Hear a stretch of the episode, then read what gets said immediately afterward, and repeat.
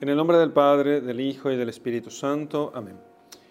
Hola amigos, ¿cómo están? Vamos a hacer la lección divina del pasaje del Evangelio según San Juan, capítulo 15, versículos 1 al 8. Es el pasaje que está titulado comúnmente como La vid y los sarmientos. Yo soy la vid verdadera y mi Padre es el viñador. Todo sarmiento que estando en mí no lleva fruto, lo quita, pero todo sarmiento que lleva fruto, lo limpia para que lleve todavía más fruto. Vosotros estáis ya limpios gracias a la palabra que yo os he hablado. Permaneced en mí y yo en vosotros. Así como el sarmiento no puede por sí mismo llevar fruto, si no permanece en la vid, así tampoco vosotros si no permanecéis en mí. Yo soy la vid, vosotros los sarmientos. Quien permanece en mí y yo en él, lleva mucho fruto, porque separados de mí no podéis hacer nada. Si alguno no permanece en mí, es arrojado fuera como los sarmientos y se seca. Después los recogen y los echan al fuego y se queman. Si vosotros permanecéis en mí y mis palabras permanecen en vosotros, todo lo que queráis, pedidlo y lo tendréis. En esto es glorificado mi Padre, que llevéis mucho fruto y seréis discípulos míos. Texto riquísimo, si no hay, eh, si, si, no hubiera muchos otros, eh, vamos a procurar no hacer esta lección demasiado larga. Bien, vamos a hacer la, vamos a leer este texto, ¿sí? Y em, hacer la lección de esto que nos propone la iglesia con este evangelio. Yo soy la vid verdadera. Empecemos con esta primera frase. Recuérdense de aquello que hablamos en la lección divina anterior, cuando dijimos que lo verdadero es aquel que tiene todas las propiedades que hacen que el nombre corresponda completamente a aquello. Entonces dijo, tengo un café verdadero, es porque no le falta nada para hacer café, ¿sí? o un buen café o un verdadero café. Entonces, cuando el Señor dice que Él es la vid verdadera, significa que Él está eh, pensando que la vid que nosotros conocemos, ¿qué es la vid? La vid es la planta, digamos así, en la que se crecen las uvas, ¿eh? la planta que produce uvas. Entonces, que aquello no es la vid verdadera, Él es la vid verdadera. Esto es muy importante lo que está diciendo el Señor, muy importante, porque está diciendo que la vid que nosotros conocemos, la vid material, la vid física, la vid planta, la vid planta es solamente una imagen de Él. ¿Cómo puede ser esto?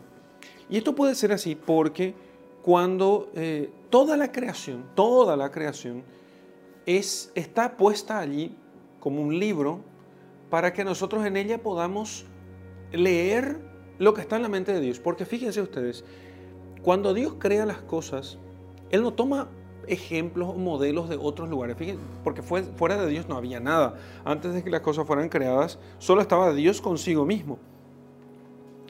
Entonces, ¿de dónde Él quita las formas sustanciales para poder formar las sustancias, los individuos? De su mente. Es lo que Él tiene en su mente. En su mente está aquello. Entonces, todo lo que Dios conoce, no, es que la creación sea todo, todo, todo, solamente la creación sea lo que Dios tiene en su mente, ¿eh? cuidado con eso, porque eso pondría la creación a la altura de Dios, ¿sí? sino que la mente de Dios es omnipotente e infinita, no tiene límites, pero la creación ha sido hecha eh, según lo que Dios quiso, lo que Dios pensó. Y entonces en cada uno de los seres Dios puso algo para que nosotros podamos en ello entender alguna cosa. ¿sí? Entonces, Fíjense cómo todo lo que simboliza el sol, ¿por qué el sol simboliza tantas cosas? Simboliza vida, simboliza eh, dominio, simboliza claridad, porque esas cosas existen ciertamente y lo que es el sol ¿eh? Tiene relación con aquellas, con, aquellas ideas, con aquellas verdades. Lo mismo pasa con el león, entonces decimos, el león es el rey de la selva, y puede que no sea el rey propiamente en el sentido de que él no domina, ni siquiera sabe que existe. O sea, un león no sabe que existe, menos que es el rey de la selva.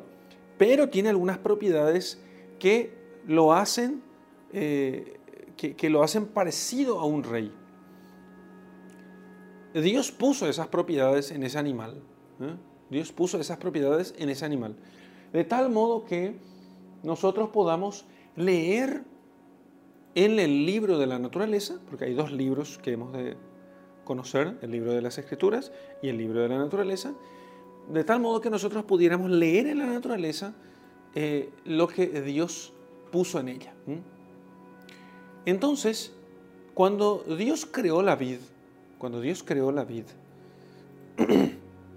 planta en la que se producen las uvas, entonces Él estaba pensando en su Hijo Jesús, en Jesucristo, como fuente de la, de la gracia como fuente de la vida divina para nosotros.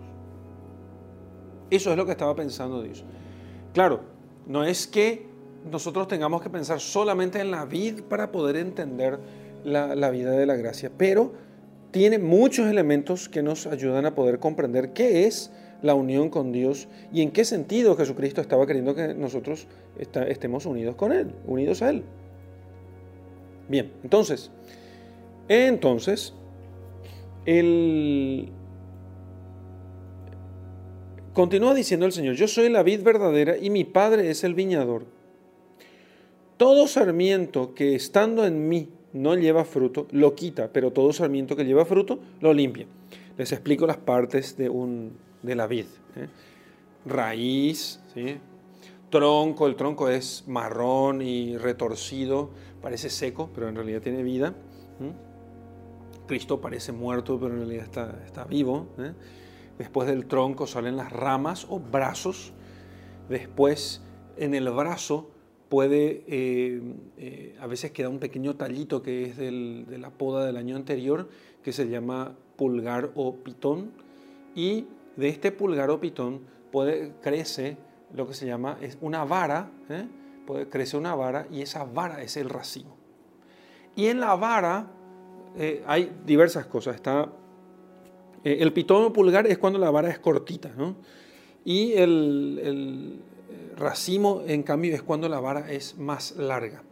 El tema es que en la vara es donde crecen todas las cosas. Ahí están las hojas, ahí están las yemas, ahí está el zarcillo, ahí está el racimo propiamente, y ahí están las uvas. ¿eh? Cuando termina la vendimia, cuando, cuando, cuando se recogen todas las uvas y entonces queda todo aquello, caen las hojas, entonces se cortan las varas y se deja solamente una vara cortita llamada pulgar y a partir de allí crece otra vez para el siguiente año. Así funciona la cosa. Entonces el racimo es esa vara en la que crecen las hojas y los, eh, perdón, el sarmiento, el sarmiento es la vara larga en la que crecen las hojas y los racimos. Entonces, en un sarmiento pueden crecer varios racimos. ¿eh? Pueden crecer varios racimos. Bien, entonces dice que el sarmiento, el sarmiento que no lleva fruto, lo quita. ¿Por qué eso? ¿Por qué hay que quitar el sarmiento, la vara que no lleva fruto? Porque eh, porque en, ese sarmiento crecen igual eh, hojas, pero si no lleva fruto, está utilizando savia eh, en vano, está utilizando, está gastando savia en vano. No, no les sirve, no les sirve a la, para, la producción. Entonces se debilitan las uvas y hay, hay problemas con la producción de las uvas. Entonces hay que cortar el sarmiento, la vara que no produzca eh, que no produzca frutos. En cambio, todo sarmiento que lleva fruto lo limpia, quitándole todos los excedentes, limpiando para que, pueda, para que los, el racimo de uvas pueda cargarse mejor, ¿sí? Para que la savia no quede distribuida entre demasiados racimos. Entonces, eh, hay que limpiarla de tal modo que tenga solamente lo que sea necesario y útil para, para, que el sarmiento pueda producir eh, fruto. Entonces todo sarmiento que lleve fruto lo limpia para que lleve todavía más fruto, para que el fruto se cargue, para que el fruto sea mejor. Entonces, el sarmiento que estando en mí, la vara, que estando en el, en el tronco, ¿sí? o, en el, o en el brazo, no en el tronco propiamente, que el tronco salen brazos, ¿sí? y de estos que pueden ser varios brazos, y en los brazos es, donde, es de, de, donde crecen los eh, sarmientos. Entonces, el sarmiento que estando en mí, no lleva fruto, lo quita. O sea que podía estar un sarmiento, podía estar una persona unida a Cristo y no llevar fruto. Sí, podría estar una persona unida a Jesucristo y no llevar fruto. No olvidemos la multitud, la multitud de bautizados que no producen fruto. ¿Mm? Ya entraremos a ver qué, qué son esos frutos. Entonces, la multitud de bautizados que no produce frutos es incontable y recemos y pidamos para que nosotros no estemos en esa multitud incontable. Pero el sarmiento que lleva fruto, que está unido a, que está unido a Cristo y lleva fruto, entonces debe ser limpiado el sarmiento para que lleve todavía más fruto. ¿Y qué significa la limpieza? Significa poda. Todo cristiano conoce qué significa ser podado. ¿eh? O sea, conocemos esa, esa figura, es, esa, esa imagen eh, que solemos utilizar y decimos, estamos, eh, tenemos que ser podados, estamos siendo podados por el Señor, nos está limpiando. ¿sí? Entonces la poda eh, tiene alguna razón de dolor, ¿sí? porque deben ser arrancadas hojas, em, zarcillos, partes, yemas que no, no pueden producir em, hay que, hay que podar todo aquello que esté molestando para que el fruto se cargue mejor, para que aquellos frutos sean capaces de producir vino, para que el fruto sea capaz de producir vino, ¿sí? para que el, racimo tenga uvas suficientemente cargadas como para que, que, aquello produzca el vino que debe ser producido. Esa, esa cuestión del vino que se produce con las uvas, eso es lo que nos da a nosotros la indicación de en qué consiste este, estos frutos. Vosotros estáis ya limpios gracias a la palabra que yo os he hablado. Entonces, permaneced en mí, yo en vosotros. Vosotros estáis ya limpios. Si es en el contexto de los sarmientos, el sarmiento que lleva fruto debe ser limpiado y vosotros estáis ya limpios gracias a la palabra que yo os he dado. O sea que la palabra de Dios también puede limpiar. Limpia la palabra de Dios. ¿De qué modo limpia la palabra de Dios? ¿De qué modo limpia la palabra de Dios? Recordemos la conversación entre Jesús y Pedro. Eh, ¿Cómo tú me lavarás los pies? No, no, Pedro, si yo no te lavo los pies, no puedes participar conmigo. Entonces lávame todo, todo, las manos, la cabeza, todo. No, ya estáis limpios por la palabra que yo les he hablado. Ya estáis limpios, ¿sí? Entonces, la escucha de la palabra de Dios la voluntad de cumplir, de poner por voluntad la palabra de Dios, esa, eso nos limpia a nosotros, nos limpia. Nosotros pensamos, probablemente en, una mente católica, uno puede pensar que solamente puede ser purificado o puede ser limpiado eh, gracias a la, a la, gracias a la penitencia. ¿no? Entonces, la mortificación y la penitencia es lo que nos limpiaría de nuestros pecados, nos purificaría. Pero, pero, ¿en qué consiste la purificación o la penitencia? La penitencia lo que hace, cuál es su, qué, produce. Lo que la penitencia produce es un giro en nosotros. Hace que nosotros dejemos el mundo y miremos a Dios. ¿Por qué la palabra puede limpiarnos a nosotros? ¿Por qué dice el Señor, vosotros ya estáis ya limpios gracias a la palabra que yo os he hablado? Porque la palabra de Dios lo que hace en nosotros, recibida, no como Judas, que también escuchó la palabra de Dios y no la recibió, recibida, acogida, querida, amada, lo que produce en nosotros es un cambio de vida, que es justamente el objetivo de la penitencia. El objetivo de la penitencia no es simplemente que suframos, hay que sufrir porque sí, sino que quiere que nosotros giremos y dejemos de mirar al mundo para mirar a Dios. Entonces la palabra de Dios lo que produce en nosotros es que recibida y acogida, que nosotros miremos a Dios. ¿sí? Y eso es lo que hace que produzcamos fruto. Todavía queda aquí algo que mm, no lo estamos entendiendo hasta que expliquemos qué es el fruto. Vosotros estáis ya limpios gracias a la palabra que yo os he hablado. O sea, están purificados, se quitó los excedentes, em, entonces pueden cargar los racimos para que se produzcan buenas uvas, para que se produzca un buen vino. Permaneced en mí y yo en vosotros. Estén unidos a mí, que el sarmiento esté unido al tronco. Así como el sarmiento no puede por sí mismo llevar fruto, si el sarmiento queda desconectado del, tronco, entonces no pueden llevar fruto si no permanece en la vid. Así tampoco vosotros si no permanecéis en mí. Vosotros no podéis producir frutos si no permanecéis en mí. La vara sola no puede producir fruto. La vara arrancada del tronco se seca, que es lo que a continuación dice. Yo soy la vid, vosotros los sarmientos. Quien permanece en mí y yo en él lleva mucho fruto, porque separados de mí no podéis hacer nada.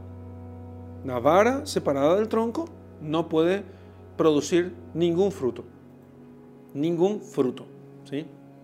Y esto que parece tan obvio y tan simple, sin embargo, es poco meditado por nosotros. Y es poco meditado y es menos meditado aún por quienes deberían meditarlo, que es por aquellos, por, los apóstoles, por los que hacen apostolado en la iglesia. Por los que hacen apostolado en la iglesia. Quiero decir aquí lo que me viene a la mente, siempre me viene a la mente esto. No puedo olvidar aquel muchacho, coordinador de pastoral de juventud, a quien le pregunté hacía cuánto tiempo que no se confesaba y me respondió dos años, dos o tres años que no se confesaba. Y era todo el tiempo en que él era coordinador de pastoral de juventud. Y no puedo dejar de pensar en él. Siempre que sucede esto, Siempre que vuelvo a leer, vuelvo a este pasaje o en otros pasajes donde el Señor nos llama a estar unidos a Él, no puedo dejar de pensar en Él. Yo soy la vid, vosotros los sarmientos, quien permanece en mí, yo en Él lleva mucho fruto, porque separados de mí no podéis hacer nada. Pero Él pretendía evangelizar a sus jóvenes, a los jóvenes de su pastoral parroquial, sin estar unido a Cristo, o no entendía qué era estar unido a Cristo, o simplemente no entendía que él tenía que producir frutos y que ese fruto no se puede producir si no está uno unido a Jesucristo. ¿Cómo uno puede servir a Jesucristo sin estar unido a Jesucristo? nosotros somos como el sarmiento, como aquella vara que nace del, del tronco. Sin estar unidos al tronco no podemos producir frutos. Podríamos nosotros también estar unidos al tronco sin producir frutos. Entonces el tema es el fruto. El tema es el fruto. Dios quiere los frutos. El viñador es Dios. El Padre es el que quiere los frutos. ¿Qué es el fruto? Entonces, si alguno no permanece en mí, es arrojado fuera como los sarmientos y se seca. Se corta y se arroja fuera. Se seca, una vez que se seque, se recoge y se echa al fuego y se quema. Entonces, si no produce fruto, se arranca del tronco, se deja que se seque primero, se lo prepara para el fuego. Y eso explica por qué muchas veces a aquellos que no se convierten, eh, al, que no se convierte, sucede esto a veces, y la escritura así nos lo, dice también, y la experiencia pastoral nos muestra eso, que es posible, el que no se convierte, el que no escucha la, voz de Dios que le llama a la conversión, Dios a veces le deja que continúe en su pecado y que profundice cada vez más en su pecado. No es, no es incomún que haya gente que muera en el pecado y, tampoco no podemos decir que no haya gente que se condena. Eso, eso es simplemente... eh, nosotros no podemos afirmar semejante cosa. Es más, lo que sí podemos afirmar es que sí hay gente que se condena.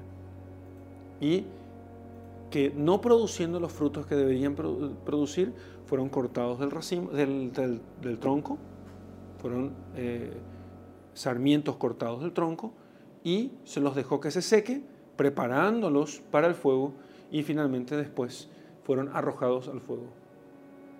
Entonces, parece una imagen muy dura eso, ¿sí? Pero no es que a aquellos sarmientos les haya faltado eh, savia, les haya faltado oportunidad para producir fruto.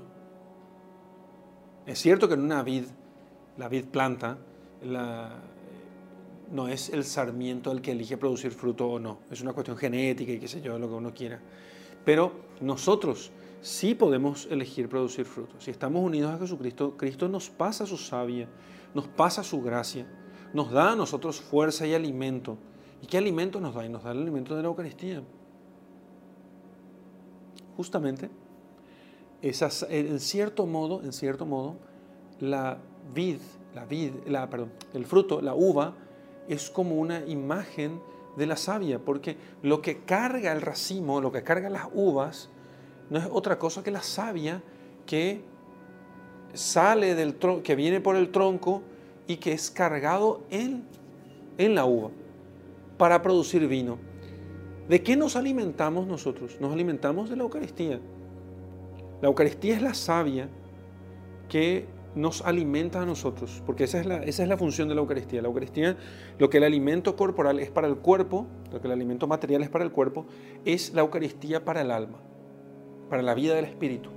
Nos alimenta, repara nuestras fuerzas, nos, nos da energía para poder continuar. Eso es la Eucaristía. Entonces, la savia que se nos da a nosotros es para producir un fruto que es parecido a la savia, que es parecido a la savia.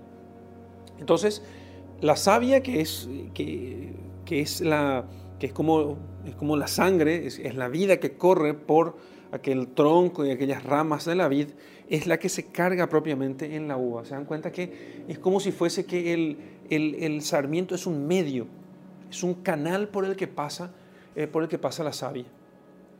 Es un medio por el que pasa la savia. Para que se produzca algo parecido a la savia otra vez. Cristo nos alimenta a nosotros con, su, con la Eucaristía, con el pan y el vino, ¿sí? con su cuerpo, sangre, alma y divinidad, para que nosotros produzcamos frutos parecidos a eso. Él derrama su sangre y se sacrifica por nosotros para que nosotros hagamos otro tanto, pero no al modo humano, sino al modo divino. No al modo humano, sino al modo divino. De tal modo que esos frutos que nosotros eh, produzcamos sean parecidos a aquello de lo cual nosotros nos alimentamos. Así que entonces queda claro que el fruto no puede ser distinto de la savia. Y el, el, fruto así es, por eso se suele decir, para simplificar la cuestión, que el fruto no son obras, no son obras.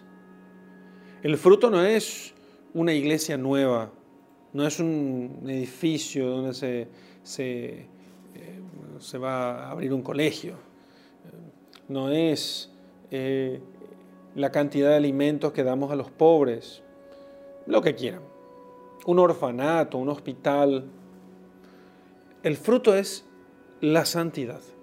Porque solamente la santidad a nosotros nos hace parecidos a Jesucristo, nos hace parecidos a Dios. Solo Dios es santo. Y entonces la santidad de los hombres es una participación de la santidad de Dios. Ese es el fruto propiamente que Dios quiere eh, de nosotros. Entonces, cuando se abre un hospital, cuando se abre un orfanato, cuando se abre un colegio, cuando se construye una iglesia, lo que se procura con todas estas cosas es que se, eh, se fomente la santidad. Que la gente crea en Jesucristo y que no solamente cree en Jesucristo, porque creer en Jesucristo, digamos así, sí, Jesucristo existió y tengo fe en Él y punto, es como ser un sarmiento, pero no producir frutos todavía. El fruto es la santidad. El fruto es la santidad. No podemos pensar en otro fruto. Y mientras, mientras no haya santidad, mientras no haya deseo de santidad, mientras no se promueva la santidad entre los fieles, no hay frutos. es, una, es, un, es un sarmiento que está unido a la vid y no produce fruto. Pero todavía más. ¿Por qué digo santidad? Porque del, en el sarmiento crece el racimo en el que se cargan las uvas, que luego se recogen para producir el vino. ¿Qué es el vino sino una imagen de la santidad? ¿Por qué digo eso? No solamente porque Jesucristo utilizó el vino para con ello, eh, para con ello hacer significar su sangre, ¿eh? no representar, sino significar su sangre. Usó el pan y el vino para significar su cuerpo y su sangre, pero en el pan y en el vino están presentes todo entero Jesucristo con su cuerpo, sangre, alma y divinidad. Pero el vino en especial representa la santidad. ¿Por qué representa la santidad del vino? ¿Por qué representa la santidad? ¿Mm?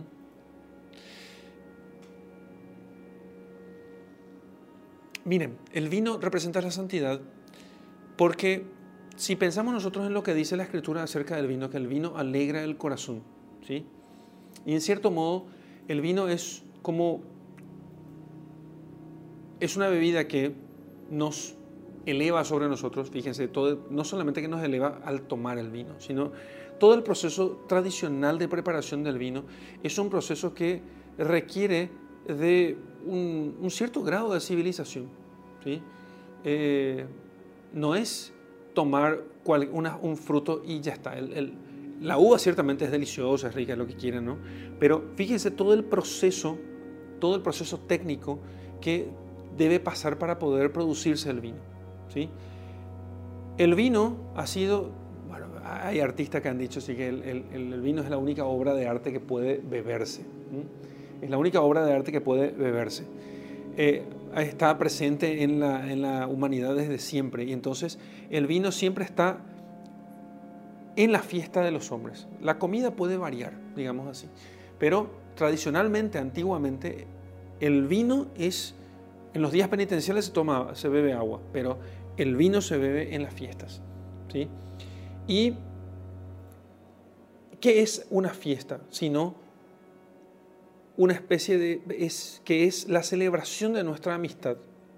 Entonces se celebra con los amigos, se celebra la unión con ellos. Cuando quiero celebrar algo, cuando quiero alegrarme, me uno con mis amigos y entonces lo que hago es beber vino con ellos. Entonces, con esto yo no estoy diciendo, por, supuesto, no estoy diciendo que hay que emborracharse, obviamente, entonces evitemos la, eh, la actitud mono neuronal de pensar que ah, tomar vino entonces ya es directamente emborracharse. No, estoy diciendo que tradicionalmente lo que hacemos, lo que hacen los hombres es juntarse a celebrar algo, celebrar entonces con sus amigos y entonces beben vino, ¿sí? Y el vino ciertamente emborracha porque nos quiere decir, eh, con eso el Señor que esa alegría no es una alegría que nosotros podamos disfrutarla en este mundo de forma inmoderada. Hay límites con eso. Entonces, sin embargo, los hombres se exceden y ciertamente el pecado, eh, beber vino no es pecado, sino emborracharse. Lo cual podríamos decir que el pecado está en querer, eh, en querer alcanzar aquella, mm, aquel salirse de uno mismo ya en este mundo por medios materiales.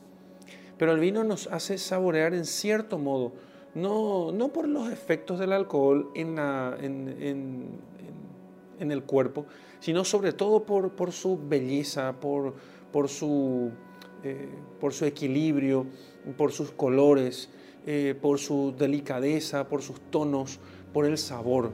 Finalmente, nos permite a nosotros saborear realmente una cosa que no está propiamente en la naturaleza, sino que es tomada, una cosa que está tomada de la naturaleza y es transformada ¿sí? Para, en esa obra de arte que es un buen vino. También puede ser, una, puede ser una cosa horrible, que hay vinos pésimos, pero un buen vino, un verdadero vino, es realmente una obra de arte.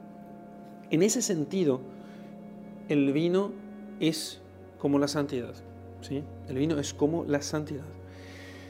Entonces, claro, no lo, no lo, vamos a entender muy bien todo esto que estoy diciendo si lo único que tomamos nosotros es, no voy a decir la marca de los vinos aquí, pero estos vinos en cartón, por ejemplo. ¿no? Entonces es difícil entender toda esta analogía. Pero si alguna vez, y les recomiendo que dejen los vinos en cartón, ¿eh? o los vinos en eh, estos vinos baratos y dulces, ¿sí? Que son como jugos para niños, esos no son vinos buenos. ¿eh? En, lata, ¿Hay, vino en lata también? Dios mío, qué mal estamos. Ah, vino en lata, no, no, no, sí, sí. sí. Si alguien me trae un vino en lata aquí, lo expulso de mi presencia. El, no, no, busquen un buen vino. ¿sí? Aunque cueste caro, que no cuestan tanto tampoco, pero aunque, cueste, aunque costara caro, más, bien vale un buen vino porque eso y además nos, nos eleva a otros niveles, ¿no? nos eleva a otros niveles. Muchas veces nuestra falta de capacidad para entender la Sagrada Escritura es porque somos muy incivilizados en el sentido más amplio y religioso de la, de la cultura y de la civilización. Entonces, aquí tenemos nosotros esto. El, el, fruto de la uva es el vino. El fruto de la uva es el vino y el vino en cierto modo se parece con la santidad. Por eso Jesucristo eligió el vino para significar su sangre. ¿sí? Ah, entonces, eh, para terminar esta parte, la lección, quien permanece en mí yo en él lleva mucho fruto, porque separados de mí no podéis hacer nada. No podemos hacer nada sin separados de Jesucristo. No podemos producir frutos de santidad, que es el único fruto que realmente cuenta aquí. Si alguno no permanece en mí, arrojado fuera, como los sarmientos, y se seca, y después lo recogen, lo echan al fuego y se queman. Sin frutos de santidad, entonces nosotros estamos condenados, podemos ser condenados. Si vosotros permanecéis en mí y mis palabras permanecen en vosotros, todo lo que queráis pedidlo, o sea, si mi sabia permanece en vosotros, si mi savia les alimenta, si mi savia, mis palabras, mi enseñanza, la gracia permanecen en ustedes, entonces todo lo que pidáis al Padre Él les concederá. Y en esto es glorificado mi Padre, que llevéis mucho fruto. O sea, que mis palabras permanezcan en vosotros y todo lo que queráis pedidlo y lo tendréis. Todo lo que queráis pedidlo y lo tendréis.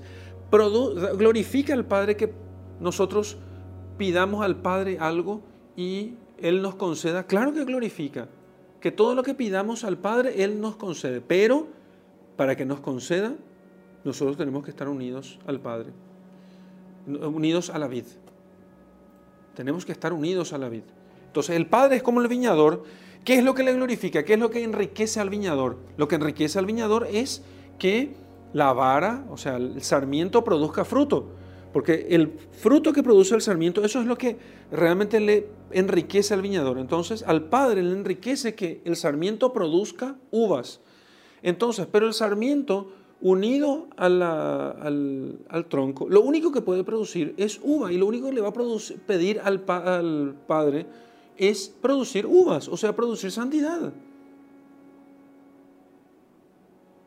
Por eso dice San Agustín, ama y haz lo que quieras ama y haz lo que quieras. Porque el que ama a Dios y al prójimo no puede querer otra cosa que lo que Cristo quiso. No puede querer otra cosa que lo que Cristo quiso. Hasta aquí la lección de este texto. Bien, vamos a meditar ahora el texto que estuvimos leyendo en la primera parte de nuestra lección. Muy bien, aparentemente podría ser fácil meditar este texto. Veamos si así es.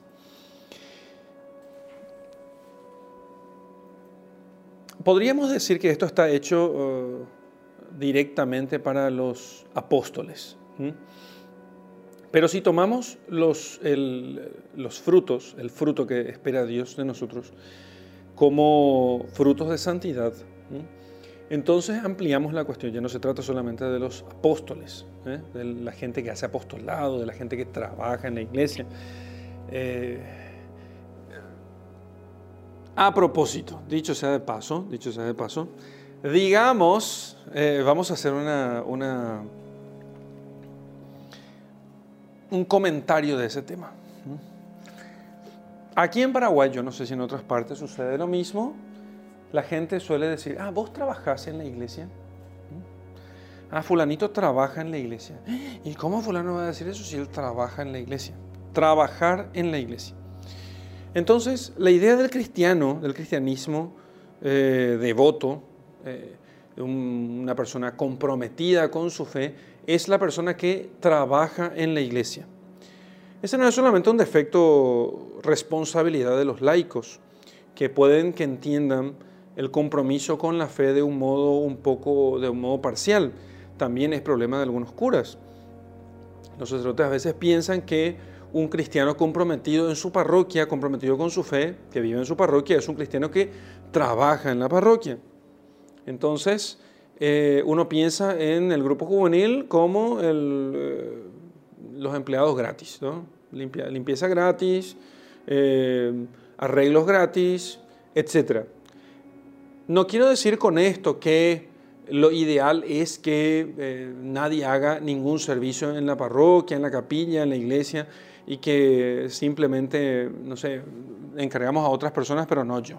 No estoy diciendo eso, siempre tengo que hacer estas salvedades, es increíble que tenga que hacer siempre esto, que siempre que diga que algo no es así, tengo que también decir que lo contrario extremo tampoco es. El tema es que hemos perdido en cierto modo, hemos perdido en cierto modo la finalidad de la iglesia, hemos perdido en cierto modo la finalidad de la iglesia. Y eso es lo que preocupa un poco, eso es, ese es el mal que es necesario combatir. La finalidad de la iglesia es la salvación de los hombres. Y la salvación de los hombres, salvar algo, salvar algo, no es solamente, o sea, no tiene que implicar simplemente salvarlo en el último momento como quien estuvo a punto de ahogarse y lo sacaste. La salvación consiste en que algo cumpla, siga cumpliendo con su fin, que se salve del fuego, que se salve de la perdición y que siga cumpliendo con su fin. Pero el cumplimiento de nuestro fin, en el caso de los hombres, no, no es, nosotros no somos como una silla salvada de un incendio una silla, de madera salvada de un incendio cumple con su fin simplemente siendo una silla en la cual podamos continuar sentándonos. En cambio el hombre no se trata su salvación, el fin para el cual está, ha sido creado, no se trata simplemente de que se salve del infierno, sino que eh, alcance la perfección a la cual ha sido llamado, no solamente la perfección según la naturaleza, sino también su fin sobrenatural, o sea que sea santo. ¿Mm? Entonces, la santidad está también dentro de la salvación. La iglesia entonces está, la iglesia con sus sacramentos, con sus, enseñanzas, su doctrina, su liturgia, con, sus obras de caridad, lo que procura es que los hombres sean santos, o sea, se salven. porque acuérdense también que nadie verá a Dios sin santidad.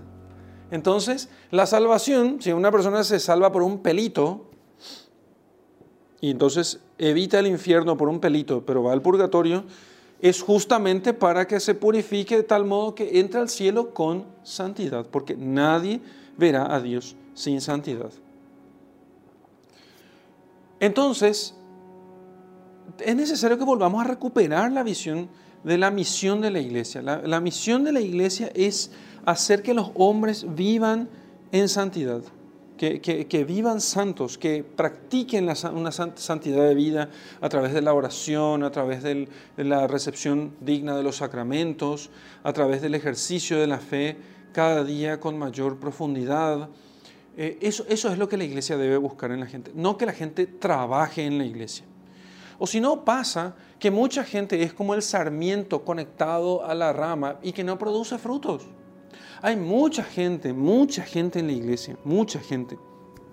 No es poca, lamentablemente debo decir, no es poca gente. Mucha gente que va a la iglesia y no hace oración, no se confiesa. Ustedes no piensen, no vayan a pensar, y si, si, son gentes habituales de, de las comunidades parroquiales, saben de lo que estoy hablando, no piensen que todos los que son catequistas, salvo que el párroco tenga tome, tome, el toro por las astas. Eh, no es que todos los catequistas que están enseñando religión allí eh, se confiesan frecuentemente.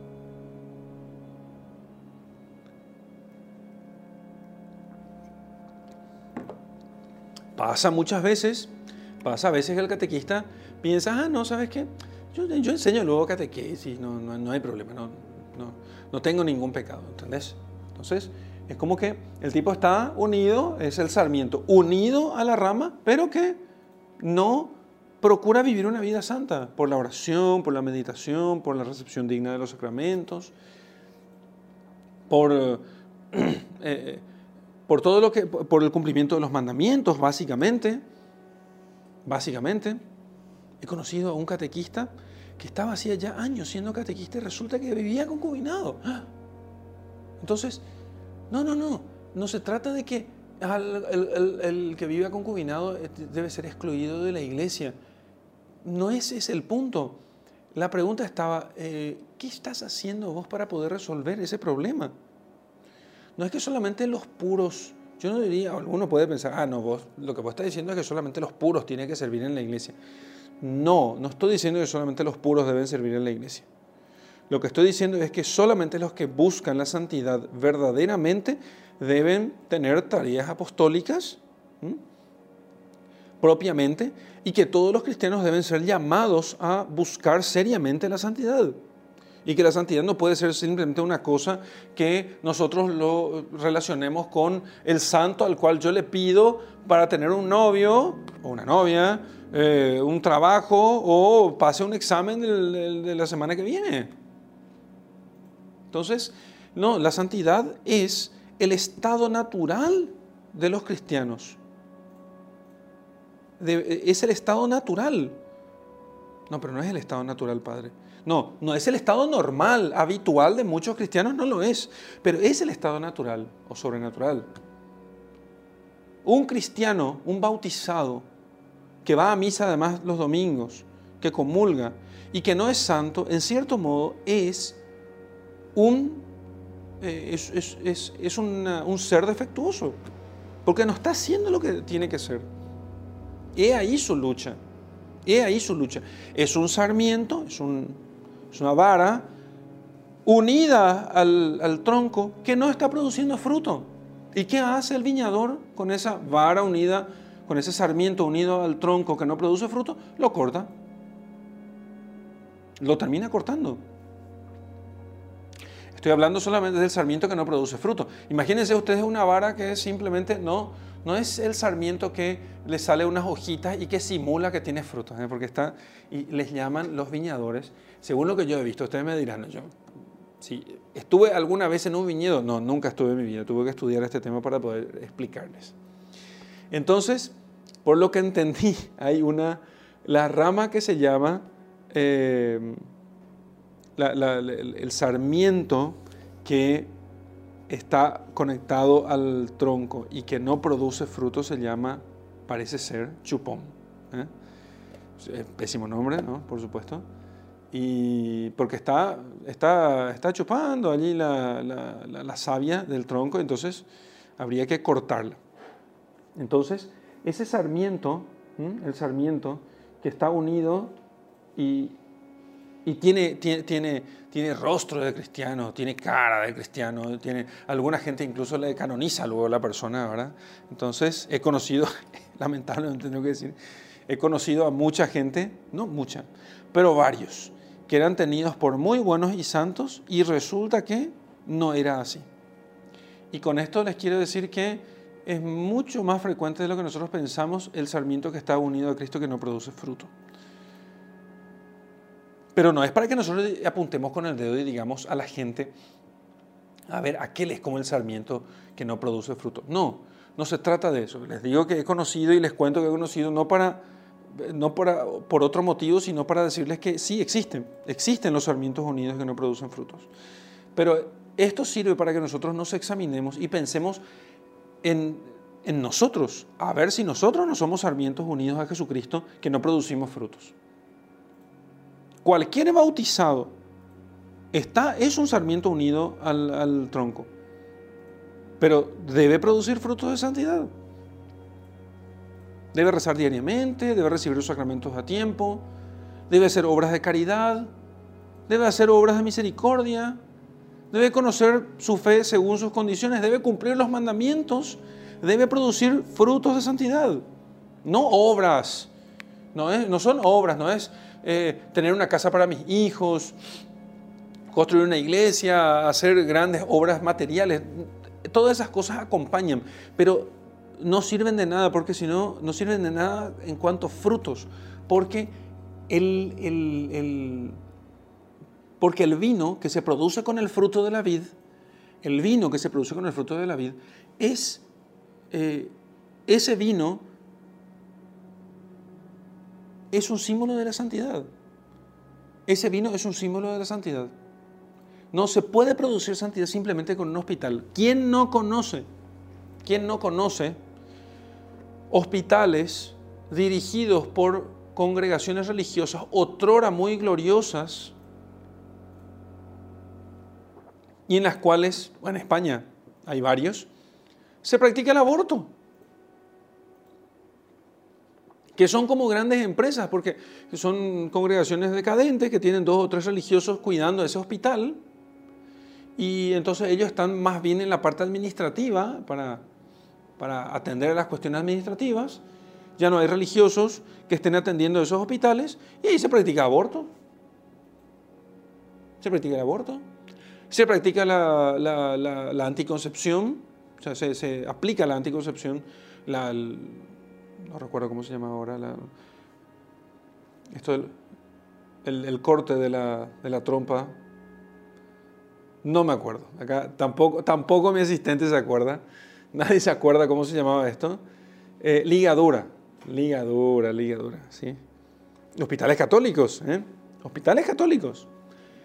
¿Quién no conoce colegios de religiosos que donde hay poquísimos religiosos, dos o tres como mucho, donde se enseñan cosas contrarias a la moral cristiana?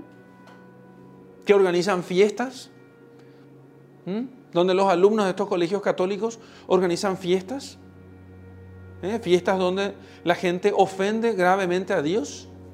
Entonces, ¿de qué sirven esas obras? Tal congregación, los padres de tal cosa, los religiosos de tal lugar, tienen tal colegio.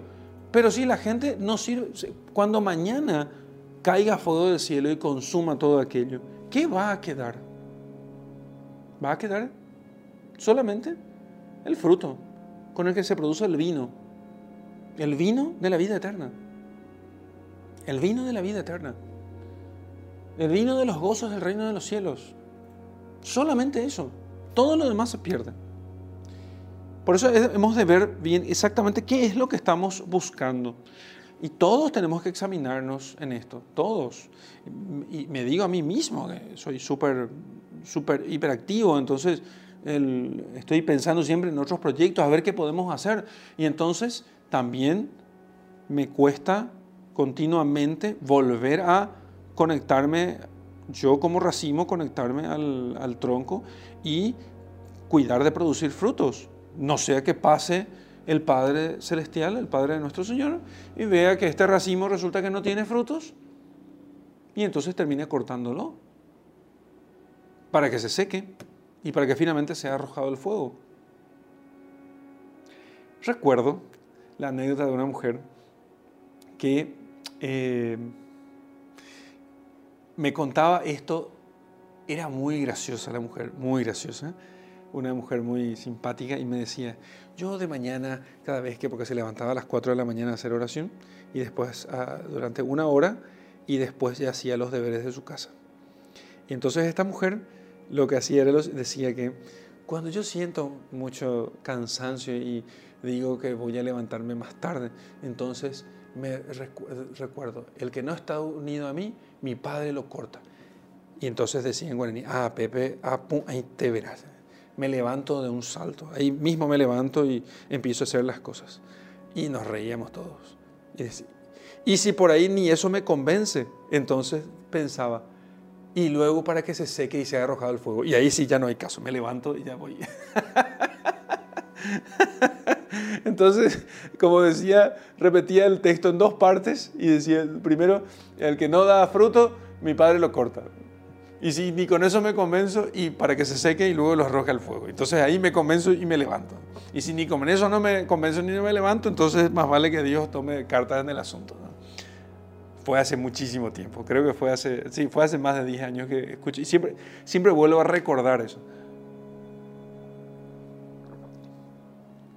Entonces, no se trata de trabajar, nosotros, ¿cuál es el trabajo que debemos de hacer en la iglesia? El trabajo principal, mi querido hermano, mi querida hermana, que me estás escuchando, me estás viendo o me estás escuchando, no sé, depende de dónde estés, estés eh, teniendo la paciencia para poder tomar esta, esta lección. No se trata de hacer trabajos, ¿eh? no se trata de hacer entonces trabajos, realmente no se trata de eso. Eh, se trata de que nos mantengamos unidos a la rama, que nos dejemos alimentar de su savia y produzcamos frutos de santidad. Produzcamos frutos de santidad. Entonces, de eso se trata fundamentalmente. Entonces, si no podés hacer apostolado, no es si no podés hacer apostolado porque no tenés tiempo, porque tenés hijos, porque tenés un marido a quien atender, porque sos pobre y tenés que trabajar mucho, etc. O porque no encontrás un movimiento, un grupo de la iglesia con el cual te identifiques, no hay problema. Podés no participar en, esa, en los movimientos. Los movimientos, los grupos, las asociaciones, las obras materiales de la parroquia no son necesarias para la salvación. Sostener a la iglesia sí, porque yo no puedo decir que la iglesia, necesito a la iglesia para salvarme y no, no sostengo a la iglesia. Sin, el sostenimiento es una obligación, ¿sí? es una obligación, sostenimiento. Pero después los apostolados va a depender de lo que cada uno pueda. De lo que no se te puede eximir, de lo que no se te puede librar, es de dar frutos de santidad. Está bien, no vayas a ningún movimiento, pero si no rezas todos los días, si no cumplís los mandamientos, si no haces obras de amor al prójimo, si no amas a Dios sobre todas las cosas, entonces igual te vas a condenar como aquellas personas de la iglesia que son tan argeles y tan, tan mal educadas o tan ásperas a las cuales solés apuntar y decir, mira, esa persona viene a la iglesia y es tan mala como si no viniera. Porque tanto ella como vos, todos, todos, todos, están llamados a dar frutos de santidad a producir dulces frutos para que de ellos puedan, eh, siendo pisados ¿sí? por el sufrimiento y el dolor, ¿sí? Para que sean ellos entonces aplastados por los pies del viñador, del lagarero, ¿eh? entonces de eso pueda sacarse la sangre de aquellas uvas y entonces en la paciencia del silencio, del tiempo de, fermentación, se pueda de aquello quitar el, el buen vino que se va a servir en la mesa de las bodas del Cordero en el reino de los cielos. Nuestro vino debe ser el fruto del cual con el cual se fabricará el vino que se servirá en las mesas de las bodas del Cordero. Imagínense ustedes que el rey, a un hombre que no estaba con el vestido de fiesta, a ese lo expulsó maniatado a, a las tinieblas exteriores, en las afueras de su castillo. ¿Cuánto cuidado tendrá ese rey con el vino, con la comida que preparó, con todo? No quiere uvas amargas. No quiere frutos picados. No permite nada flaco. Quiere que aquello sea eh, verdaderamente eh, jugoso. Por eso el Señor dice que nosotros seremos, rendiremos cuenta hasta de las palabras ociosas que digamos. Porque eh, es o se ama o no se ama. O se ama o no se ama. Es redundante decirme amas mucho o poco, no, da igual, ¿entendés? ¿El amor es mucho o no es amor? Te amo, te amo y. te amo un poquitito no existe. Te amo un poquitito no existe. Te amo un poquitito es odiarte a otro tanto. No te amo tanto es odiarte un poco. Y eso ya no sería amor. Entonces, en, en el bien basta un poquito de mal para que aquello se degrade. Y entonces lo que el Señor quiere, lo que elige el Señor para la mesa de las bodas de su hijo es realmente lo mejor. Por eso tiene que, por eso no puede desperdiciar su savia en sarmientos que no producen frutos y por eso tiene que podar el sarmiento que produce fruto para que produzca más fruto, para que sea un mejor fruto y para que ese fruto sea digno del vino que se servirá en las bodas de su hijo. Y entonces podemos pensar nosotros realmente que si nos ponemos a servir al Señor con ayunos y oraciones, con el apostolado, con la unión con Dios, entonces Dios vendrá a nosotros y nos podará, nos purificará para que produzcamos un mejor fruto. Por eso no hay que eh, rebelarse contra la purificación que Dios permita. No hay que rebelarse contra la purificación que Dios permita.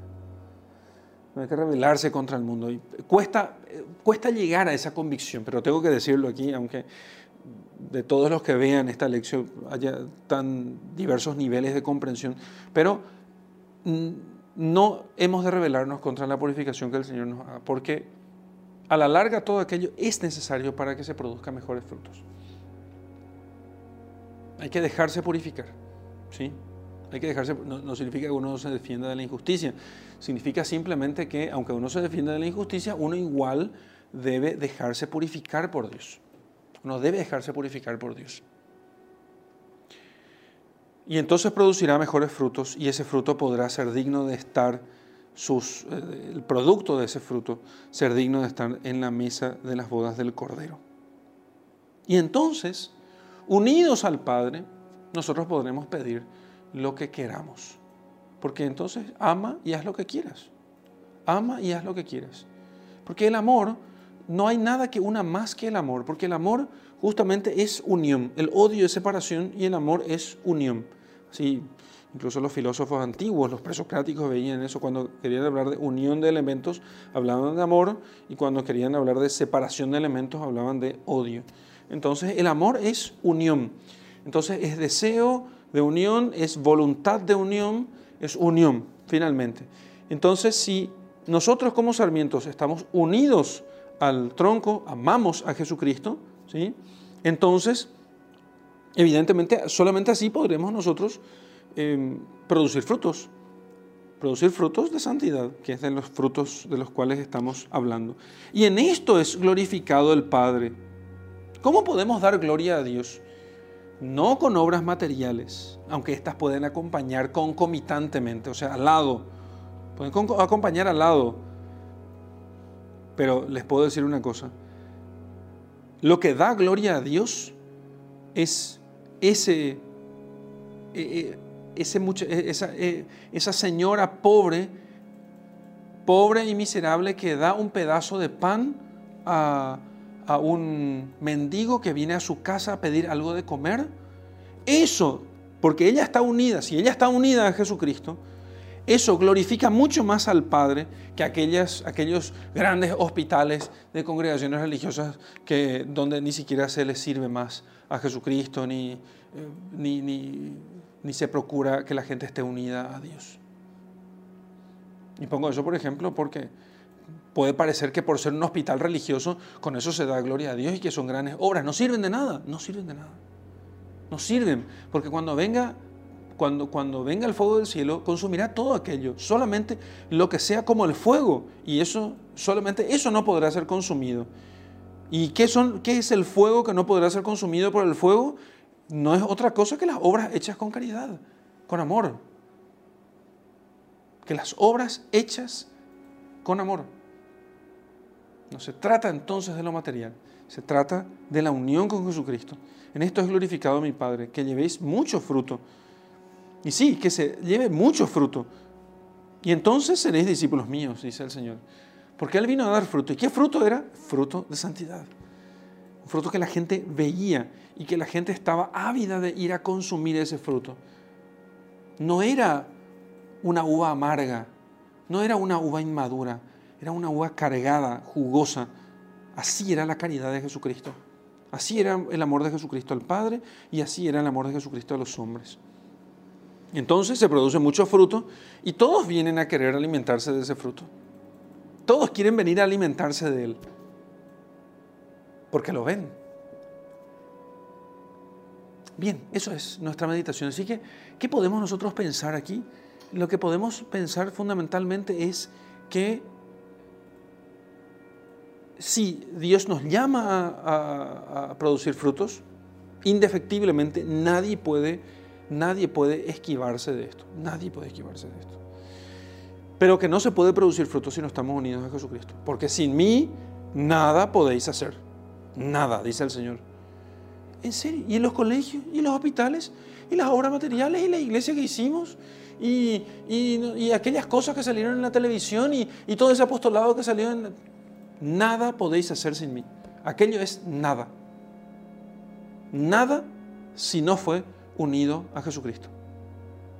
Por la vida de la gracia, por la unión íntima con Él, por la amistad con Dios. ¿Y quiénes son los amigos de Dios?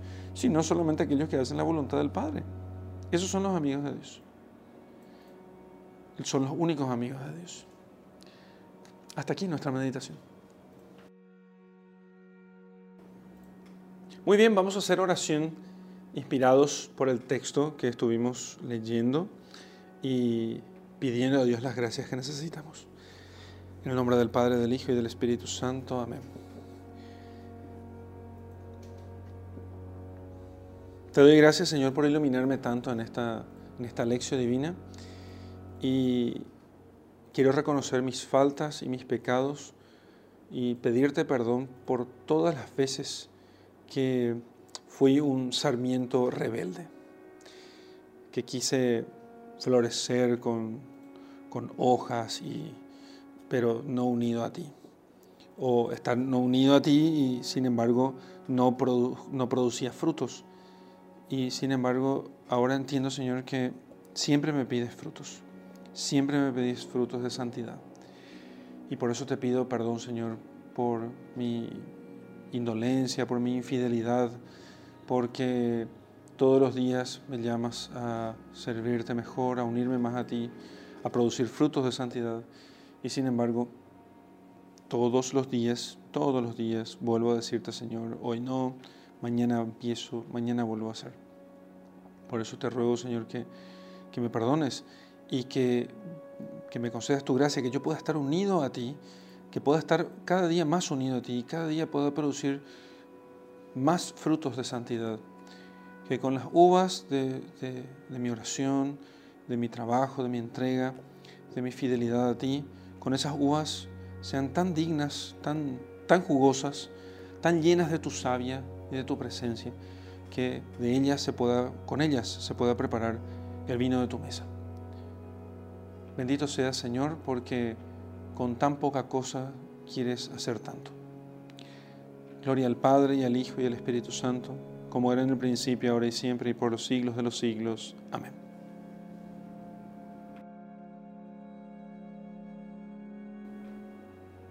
Muy bien, para la contemplación lo que vamos a pensar es, vamos a imaginarnos